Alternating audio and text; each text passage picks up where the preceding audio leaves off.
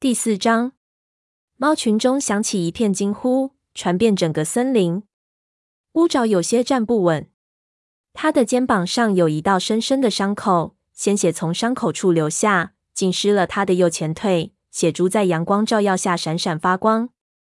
他声音颤抖着说：“我们在离太阳石不远的河边遇遇到了五名河族的武士，其中包括向心。向心，灰爪张大了嘴巴。他是河族的副族长，是丛林中最伟大的武士之一。幸运的乌爪，希望我也有这般好运。我真的……那只最先发觉乌爪归来的灰色老年公猫狠狠地瞪了灰爪一眼，吓得灰爪赶忙闭嘴。火爪的注意力又集中到乌爪身上。宏伟对向星发出警告，要他带着他的狩猎队伍离开雷族的领地。他说：“如果再看见河族的武士出现在雷族的领地上，就绝不会手下留情。”但是向心，向心根本不把我们放在眼里。他说：“无论我们如何说狠话，他们的族族群还是要吃饭。”乌爪停下，喘了口气。他的伤口仍在不停地流血。为了不使体重压在肩膀上，他的战相实在很难看。这就是合族攻击我们的原因。当时难以看清形势，仗打得很激烈。我看见向心将宏伟按倒在地，但接下来宏伟突然乌爪的眼珠子转了转，身子摇晃着走开了。他半爬半摔的从高岩上滑下，跌落在地。一只姜黄色的母猫跳上前去，卧在他的身边。他简单的舔了舔乌爪的面颊，高声喊道：“斑夜！”一只玳瑁色的猫从香薇遮盖的角落里走出。火爪认出他原先就坐在灰爪旁边，半夜三步并作两步的赶到乌爪面前，嘴里招呼着要那只母猫退后。接着，他用小巧的粉红色鼻子将乌爪顶个翻身，以便能够仔细查看乌爪的伤势。查看完毕后，他抬起头说：“没有大问题，金花，他的伤不至于令他送命，但我需要取一些蛛丝来止血。”就在半夜跑回到巫医巢穴的时候，一声悲鸣划破了沉寂。所有的猫都朝声音传来的方向瞧去。一只巨大的深棕色虎斑猫从金雀花通道跌跌撞撞地走了进来，在它两排锋利的牙齿中间叼的不是猎物，而是另一只猫的尸体。它拖着那具尸体走进营地中央的会场里，尸体在拖拽之下早已变得破烂不堪。火爪伸长了脖子。瞧见一条鲜艳的火红色的尾巴无力的垂在地上，就如同寒风刮过一样。猫群中掀起一阵惊悚，剧烈悲痛之下，灰爪的身体缩成了一团。宏伟，蓝星站在高岩上问：“到底怎么回事？”虎掌，虎掌张开嘴，松开宏伟的脖子。他沉稳的看着蓝星说：“他死得很光荣，他同向星战至最后一席。”我没能救出宏伟，但是在向心欢呼胜利的时候，我将他杀死了。虎掌的声音有力而又深沉。这件事不会就此结束，因为我怀疑河族的武士还会再来我们的领地。火爪注视着灰爪，看见他的眼里充满哀伤。过了一会儿，几只猫上前舔顺宏伟身上凌乱的毛，他们一边为牺牲的武士清洁身体，一边低声诵念悼词。火爪小声问灰爪：“他们在干什么？”灰爪的目光没有离开死去的宏伟，回答说：“虽然他的灵魂已加入星族的队伍中去了，但是部族人要为宏伟做最后一次蛇腹。”星族，火爪重复了一句：“星族是天上武士们的部族，他们监管着各个族群。你能在银河里见到他们？”看到火爪一脸困惑，灰爪解释说：“每到夜晚。”你会看到一条密密麻麻的星带纵贯天际，那就是银河。每一颗星都是一名星族武士。今晚宏伟就会与他们会合。火爪点点头，灰爪走上前去舔梳宏伟的尸体。当第一批猫上前向宏伟表达敬意时，蓝星始终没有作声。此时，他从高岩上跳下，缓缓走向宏伟的尸体。其他的猫退让一旁。注视着族长俯下身子，最后一次舔舐他多年老伙伴的尸体。舍抚结束后，蓝星抬起头开始讲话：“他的声音低沉而充满悲痛，整个族群都在静静的聆听。宏伟是一名勇敢的武士，他对部落的忠诚不容置疑。我常常听取他对事物的看法，他的评论总是睿智而中肯，从不受个人的利益和虚荣的影响。如果他没有死，必将是一位优秀的族长。接着，他向前伸出四爪，肚子贴近地面，头部向下低垂，向他死去的朋友默哀。其他的猫纷纷走上前，在蓝星的身边俯下，重复着他的动作和姿势。火爪一一看在眼里。他并不认识宏伟，但不足的悲痛却深深打动了他。灰爪回到火爪身边，说：“橙爪一定很悲伤。”陈爪，他是宏伟的徒弟，就是那只棕色条纹的虎斑猫。真想知道谁将是他的新老师。火爪瞧过去。看见宏伟的尸体旁蹲着一只幼小的公猫，低头盯着地面。火爪看看陈爪身边的蓝星，问道：“蓝星要同他一起做多久？”灰爪回答说：“也许是整晚。”宏伟已当了许多许多月的副族长，蓝星不愿太早的离开他。他是最优秀的武士之一，他不像虎掌或狮心那样强壮，但是他动作敏捷，头脑灵活。火爪看着虎掌强劲的肌肉和宽大的脑袋，感觉到那里洋溢出的力量，不由得心里非常羡慕。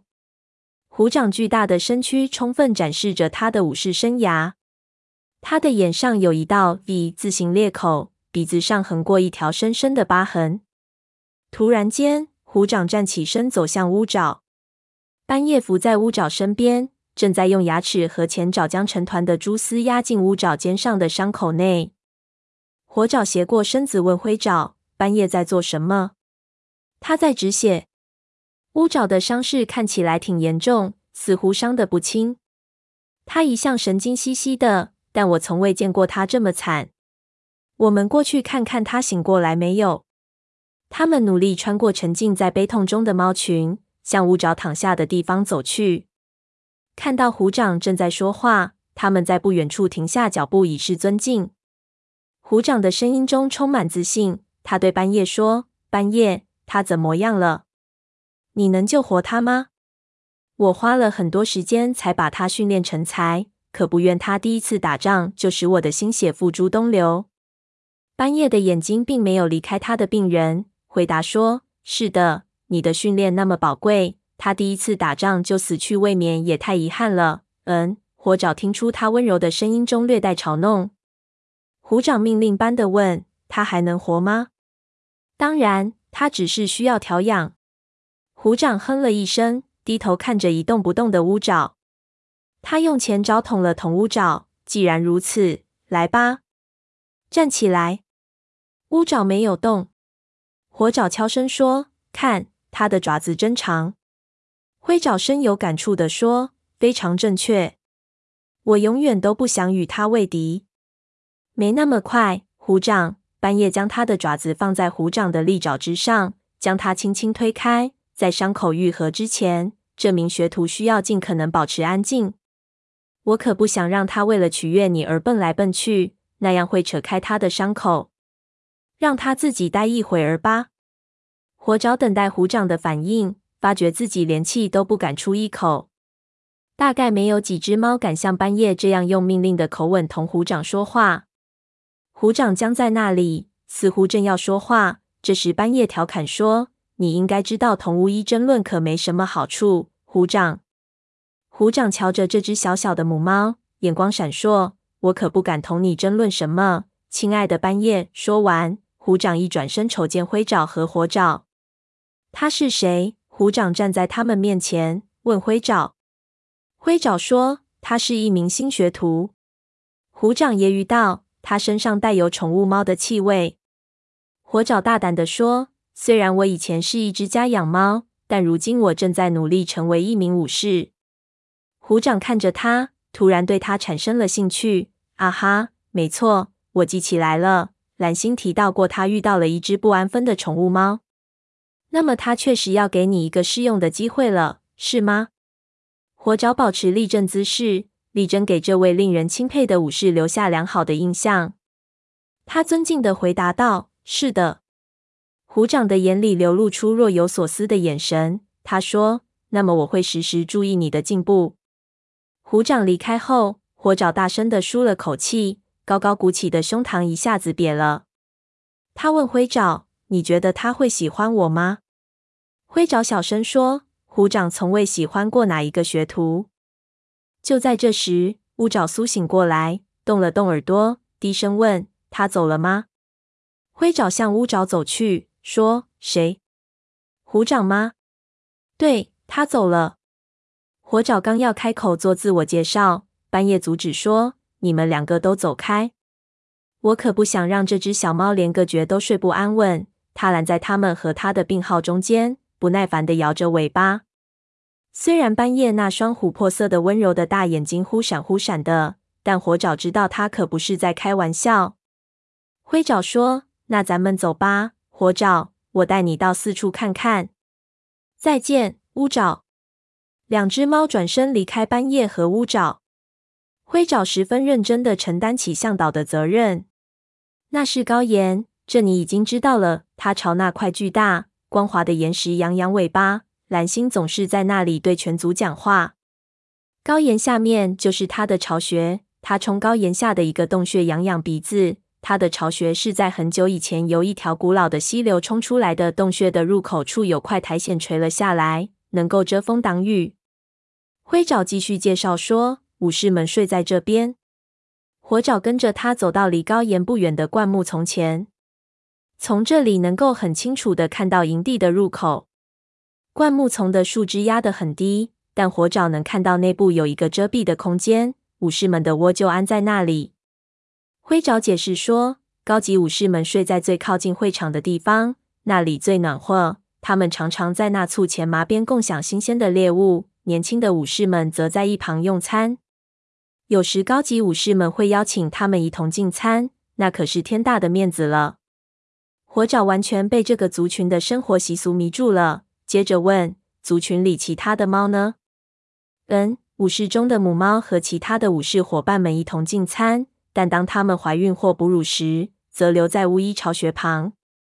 老年猫在会场边独居一处。走，我带你看看去。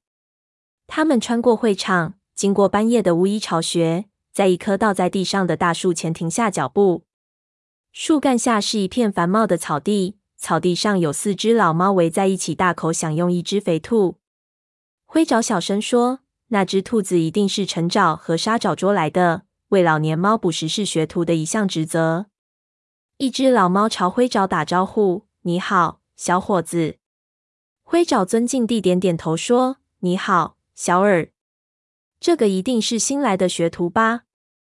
叫火爪是吗？”另一只公猫说：“它的毛是深棕色的，已经斑驳掉落，屁股上只有一小截尾巴。”火爪回答说：“是的。”他学着灰爪的样子点头致敬。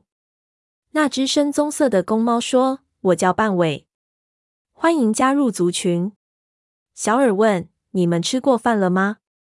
火爪和灰爪一起摇头。那好吧，这些食物足够吃了。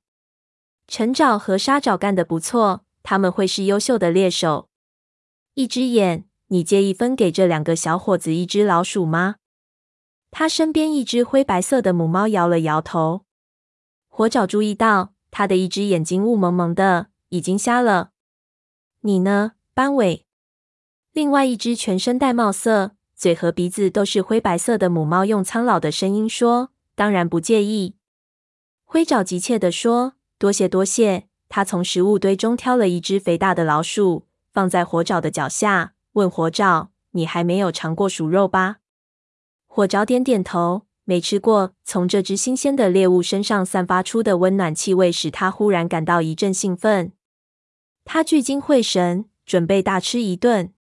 这可是他族群生活的第一顿大餐啊！就是这样，你先来第一口，给我剩点儿。灰爪低下头，靠后站了站，给火爪留出位置。火爪俯下身子，从老鼠的尸体上啃下一大口。鼠肉鲜嫩而多汁。带有森林里的原汁原味。灰爪问：“味道如何？”火爪嘴里塞得满满的，含糊不清地说：“太妙了！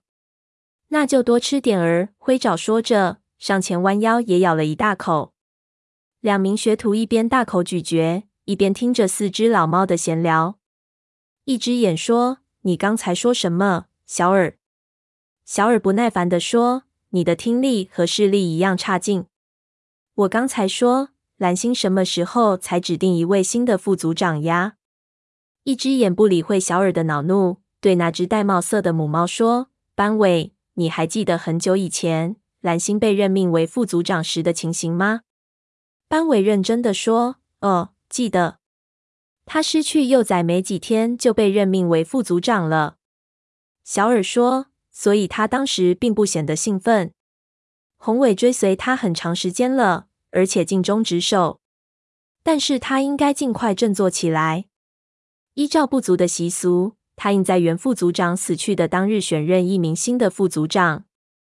半尾说：“至少这次的任命显而易见。”火爪抬起头瞅了瞅会场。半尾指的是谁？在火爪的眼里，所有的武士都有资格当这个副组长。也许半尾指的是虎掌，毕竟是虎掌为宏伟报的仇。火爪正在伸长舌头舔进猫须上残留的鼠肉痕迹时，高岩上响起蓝星的声音。宏伟的尸体仍然摆在高岩下的会场上。蓝星说：“我们必须指定一位新的副组长了。